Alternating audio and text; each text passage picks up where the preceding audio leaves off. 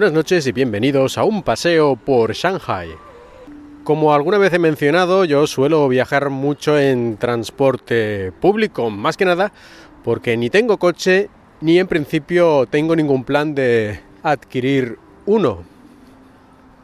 Porque me parece a mí que en una mega ciudad de 20 millones de habitantes tener un coche privado es una cosa bastante de locos. Es decir, aquí el tráfico es absolutamente demencial y además la mayoría de la gente conduce, en fin, a su manera.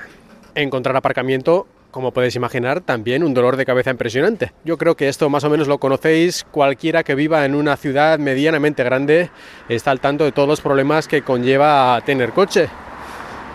Y me parece a mí que muchas veces la gente no se plantea realmente, de manera realmente meditada, las ventajas y desventajas de tener vehículo propio. A veces no hay más remedio, y lo entiendo. Pero a mí me parece que en muchas otras ocasiones la gente lo compra un poco por inercia. Parece que cada vez menos. La gente joven cada vez tiene menos interés en tener coche propio. De hecho, las empresas que fabrican coches, las empresas automovilísticas, están un poco preocupadas por estas tendencias. Y en fin, me estoy marchando como siempre hago del tema principal. Volvamos ahí, volvamos al principio. Cada vez que voy a trabajar tengo que tomar el metro, el autobús y estoy cada semana bastantes horas dentro del sistema de transporte público de Shanghai, que como he mencionado en ocasiones anteriores, yo creo que funciona entre muy bien y fantástico. Siempre puede haber problemas, sobre todo con los autobuses, pero el metro especialmente a mí me encanta. Pero hay cosas que no se pueden controlar, por muy bueno que sea el sistema del metro o de, autobuses, y es la gente. Alguna vez he hablado de la gente, por ejemplo, que pone la musiquilla escuchando películas en el móvil o lo que sea a todo volumen, como si estuviera solo en el mundo. Pero hay cosas un poquito más rebuscadas. Y una de las más típicas que vi el otro día, aunque ya la había visto bastantes veces anteriormente, es la extraña costumbre de querer cortarse las uñas cuando están en el transporte público. Supongo que les parece que es un tiempo muerto y dicen, pues uy, no tengo nada que hacer, tengo que estar aquí sentado 20 minutos o media hora, ¿qué hago? ¿Qué hago? Uy, me corto las uñas. Y sacan ahí su corta uñas o lo que sea y se empiezan a cortar las uñas tranquilamente ahí sentados en el metro o en el autobús. También hace unos días vi otra cosa que no es la primera vez que lo veo tampoco. Afeitarse en el autobús, sí, con una maquinilla de estas eléctricas eh, inalámbricas que van con batería, pues como si estuvieran allí en el salón de su casa o en el cuarto de baño o lo que sea, se ponen a darle a la maquinilla que por suerte la mayoría de los chinos no tienen mucha barba, así que por mucho que le dé a la maquinilla tampoco va a quitar mucha cosa, pero bueno, ahí están con la maquinilla para arriba y para abajo intentando eliminar los pocos vestigios que hay de barba. Y luego ya en otras ocasiones lo que te encuentras es algo que en cierta manera es comprensible, pero es comprensible a cierto nivel. Y me refiero a comer.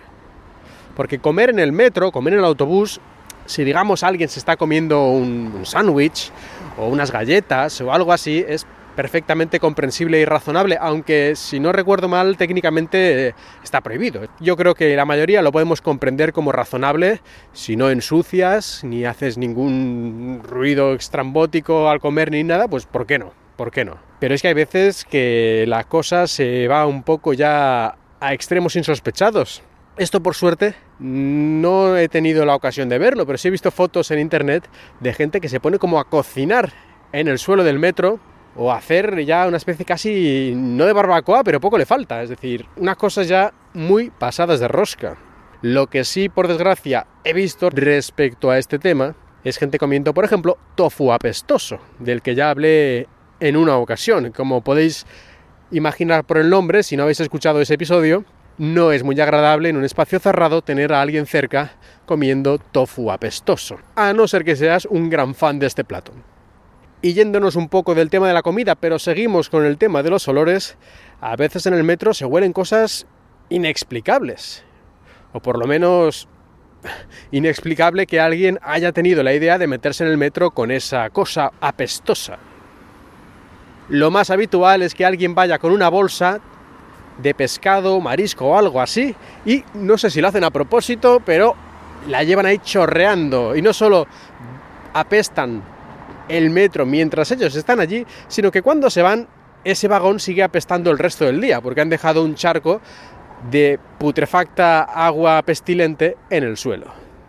Pero bueno, como decía antes, a pesar de todas estas cosas, de esta gente cortándose las uñas, afeitándose o comiendo cosas pestilentes, me sigue encantando el sistema público de transporte en Shanghai. Y con este pequeño toque de positividad, llegamos al final de este episodio.